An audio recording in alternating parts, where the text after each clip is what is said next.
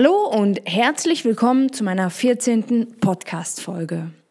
In dieser Folge möchte ich dir erzählen, warum ich mich vor viereinhalb Jahren selbstständig gemacht habe und wie ich da vorgegangen bin. Und zwar in, zu diesem Zeitpunkt war ich in meinem Angestelltenverhältnis, ähm, also ich war in meinem Leben erst ein Jahr angestellt.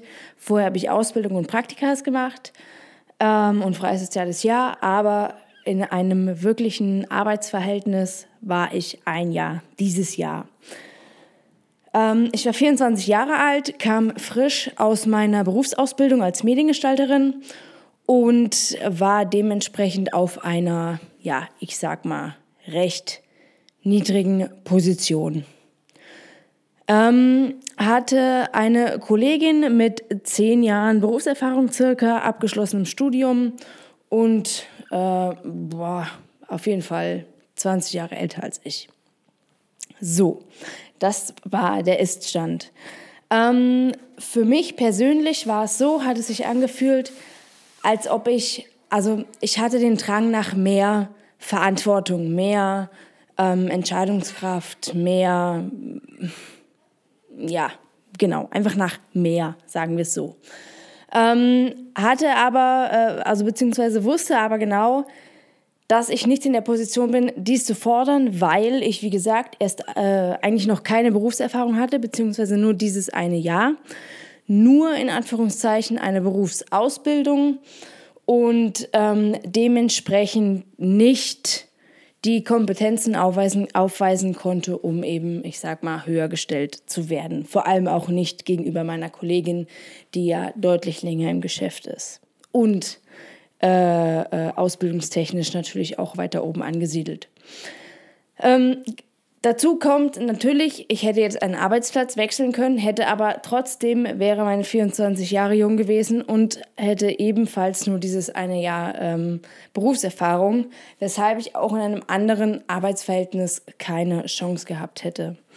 Genau. Und so kam es, dass ich mich entschieden habe, um so schnell wie möglich an Verantwortung ähm, zu kommen, eben der Schritt in die Selbstständigkeit.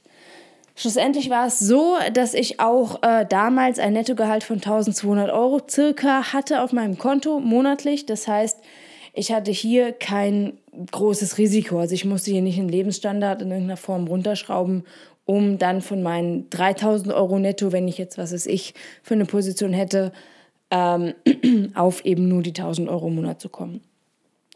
Dazu kommt, dass ich, äh, also ich habe dann, ich war in einem befristeten Arbeitsverhältnis, habe dieses quasi nicht verlängert, mich dann arbeitslos gemeldet und hatte vier, habe mich, ich wollte alles so schnell wie möglich natürlich haben, dementsprechend äh, auch nur einen Monat selbst, äh, arbeitslos gemeldet. In den vier Wochen musste ich meinen Businessplan bei der IHK abgeben, vorzeigen ähm, und um meinen Gründerzuschuss zu beantragen. Das habe ich auch gemacht nach langem Hin und Her äh, und komplizierten Gesprächen auch geschafft. Ähm, das heißt, jeder, der sich selbstständig machen will, hat die Möglichkeit, diesen Gründerzuschuss zu bekommen. Der Gründerzuschuss ist Arbeitslosengeld plus 300 Euro. Genau, das heißt, ich hatte sowieso, ich glaube, man kriegt das ein halbes Jahr oder ich weiß auch nicht ganz genau mehr, ist schon ein bisschen her, aber man bekommt es dann einen gewissen Zeitraum, lassen es sechs Monate sein, als Unternehmensstarthilfe. Ähm, und ich hatte quasi dann dieses halbe Jahr das Geld plus das Geld natürlich von meinen Einkünften der Selbstständigkeit. Das heißt, hier habe ich schon mal mehr verdient. Das war dann nach dem Gründerzuschuss natürlich, hat sich das alles wieder relativiert. Ähm, aber das war natürlich eine tolle Sache. Also das heißt, hier hat man einen relativ weichen Start, beziehungsweise hatte ich einen weichen Start. Nicht jeder kriegt den äh, Gründerzuschuss. Ich habe mich in dem Berufsfeld selbstständig gemacht, wo ich auch meine Berufsausbildung gemacht habe. Ähm, Wäre ich jetzt Quereinsteiger, dann hat man, glaube ich, keinen Anspruch, beziehungsweise würde das Arbeitsamt einem den nicht gewähren. Anspruch hat man trotzdem, aber man braucht die Zusage. Genau. Ähm, das war mein, also eigentlich ist der Hauptgrund, weshalb ich mich damals selbstständig gemacht habe und alles so schnell und so früh, war die Verantwortung und die Entscheidungskraft, ähm, die Verantwortung für sich selbst, Ganz wichtig war auch der Kundenkontakt. Ich wollte viel näher an den Kunden ran, mit dem Kunden kommunizieren. Ich wollte das Lob vom Kunden direkt bekommen und nicht, äh, dass der Chef sagt, hey, habt ihr super gemacht, sondern wollte das ganz klar ins Gesicht gesagt bekommen. Das waren so meine Gründe, ähm, weshalb ich mich damals selbstständig gemacht habe. Äh, ich habe gelernt in einer Werbeagentur, ähm, wo ja, wo ich auch keinen Kundenkontakt hat, hatte. Also das war wirklich mit auch ein Hauptgrund, dass ich gesagt habe, ich will unbedingt ähm, die Bedürfnisse des Kunden ähm, befriedigen und möchte dem Kunden helfen, dem zuhören, dem erklären, den beraten, für ihn umsetzen und dementsprechend auch dafür die Lorbeeren ernten. Genau. Das war so meine Geschichte für die Selbstständigkeit. Viele machen sich selbstständig für eine Ortsunabhängigkeit, für eine finanzielle Freiheit, für finanziellen Reichtum, für flexible, flexible Arbeitszeiten, um sich ums Kind kümmern zu können, etc. Das war zu dem Zeitpunkt, als ich mich selbstständig gemacht habe, war ich kopftechnisch noch gar nicht so weit. Also ich bin mittlerweile kopftechnisch auf einem ganz anderen Stadium als damals. Würde ich mich heute mit meinem Mindset selbstständig machen, würde ich es ganz anders machen und auch aus ganz anderen Gründen und sowieso alles anders machen, aber so ist ja immer. Äh, man lernt immer dazu, man lernt nie aus. Ähm, aber so war es bei mir damals. Genau. So, jetzt habe ich dir das äh, mal prägnant auf den Punkt gebracht, äh, wie ich zur Selbstständigkeit kam.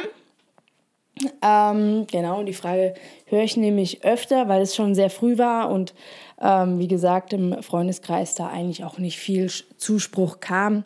Und jetzt, im, also jetzt wirklich viereinhalb Jahre ist es her und nach vier Jahren, wo es wirklich äh, angefangen hat, sehr gut zu laufen ähm, und die anderen das auch mitbekommen haben, da kommt dann das Lob, hey, cool, dass du das damals gemacht hast, super schön, deinen Lebensweg äh, zu verfolgen auf Social Media oder Wahnsinn, was auf die Beine gestellt hast. Jetzt, nach vier Jahren, kriege ich das Feedback. Natürlich fühlt sich das super an. Ähm, meine Frau und meine Eltern standen von Anfang an hinter mir, aber halt im Freundeskreis nicht so. Ähm, aber dafür kriege ich jetzt das Lob und das fühlt sich natürlich gut an und bestärkt einen natürlich auch. Damit will ich nur sagen, hab keine Angst, wenn dir andere den Zuspruch zur Selbstständigkeit nicht geben. Ähm, nachher, wenn du gezeigt hast, dass du es hingekriegt hast. Das Wichtigste ist sowieso, dass du an dich glaubst. Das ist das Allerwichtigste. Dann schaffst du das auch. Wenn du äh, an, an dir und deinem Handeln oder deinem Vorhaben zweifelst, dann denk noch mal drüber nach. Aber wenn jemand anderes daran zweifelt, kann es dir eigentlich egal sein. Genau, in diesem Sinne wünsche ich dir noch einen schönen Tag und ähm, viel Mut, wenn du dich auch selbstständig machen willst, Kraft und Ausdauer.